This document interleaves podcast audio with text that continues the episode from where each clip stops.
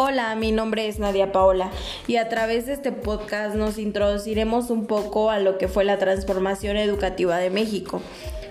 El proceso educativo mexicano ha sido muy diverso a través de las décadas y claramente igual las necesidades han ido cambiando. Yo definiría a México como un país que ha tenido muchas reformas educativas. Para adentrarnos y ponernos en contexto un poco, les platicaré acerca de los cambios que se han presentado a partir de la década de los 70, en donde vemos a un país desorganizado en materia educativa, en donde se busca seguir expandiendo la oferta para continuar con el objetivo del plan de 11 años, que era abatir el rezago educativo. Muy diferente a los años 80, en donde ya vemos que no solo se busca propiciar una base, sino que también se pretende vertebrar la educación primaria con la secundaria, donde el estudiante tuviera un desarrollo integral como individuo y una participación activa en la sociedad.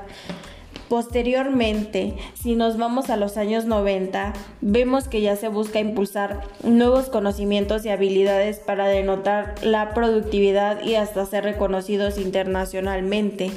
Muy importante es que en esta época comienza a considerarse el contexto educativo, en qué lugar crecen los jóvenes y cómo se va a adaptar nuestros programas a esto.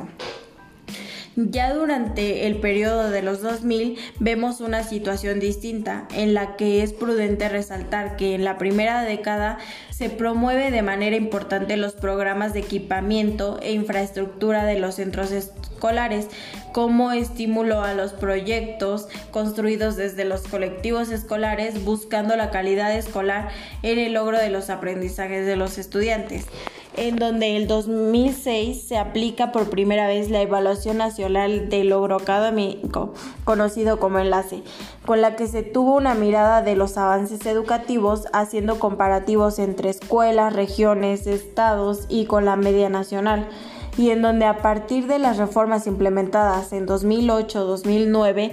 cobra fuerza la idea de articular todos los niveles de la educación básica para establecer un perfil de egreso común mediante la renovación de las estructuras curriculares y prácticas educativas. Si hacemos referencia al segundo decenio del presente siglo, visualizamos un periodo muy importante y sobre todo controversial en el sexenio del presidente Peña Nieto en donde fue encaminado a lograr una educación de calidad, en donde la función de la escuela ya no era enseñar a niñas, niños y jóvenes lo que no saben, sino contribuir a, desarrollar la capacidad de aprender a aprender, a cuestionarse acerca de diversos fenómenos, sus causas y consecuencias, a controlar los procesos personales de aprendizaje y a valorar lo que se aprende en conjunto con otros sin haberse consolidado aún la aplicación de este modelo educativo de 2017, en el ciclo escolar 2019-2020 inicia el proyecto de la administración del presidente Andrés Manuel López Obrador, denominado Nueva Escuela Mexicana en donde dentro de los principales objetivos se encuentra responder a la exigencia social de garantizar el derecho a una educación pública, laica, gratuita, universal e inclusiva en todos los tipos y niveles de educación y restituir el espíritu social y humanista del derecho a la educación, al tiempo de instaurar figuras de los modelos pedagógicos más avanzados de todo el mundo. De forma breve, vemos que durante un periodo de 50 años, la educación ha soportado distintas perspectivas y distintas necesidades. En los 70 en donde se busca mayor cobertura y prioridad en la educación primaria. En los 80 donde dentro de las prioridades ya se considera la secundaria.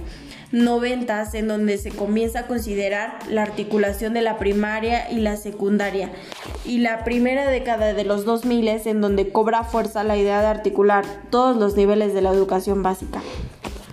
Lo que me parece muy importante recalcar en nuestra situación actual, en donde vivimos en primera persona lo que implica una reforma educativa y todos los cambios a los que tenemos que adaptarnos. Por supuesto que cada reforma ha sido establecida con las mejores expectativas con el propósito de crear mejores condiciones. Sin embargo, como hemos podido ver, no existe una continuidad, lo que no permite notar cambios constantes.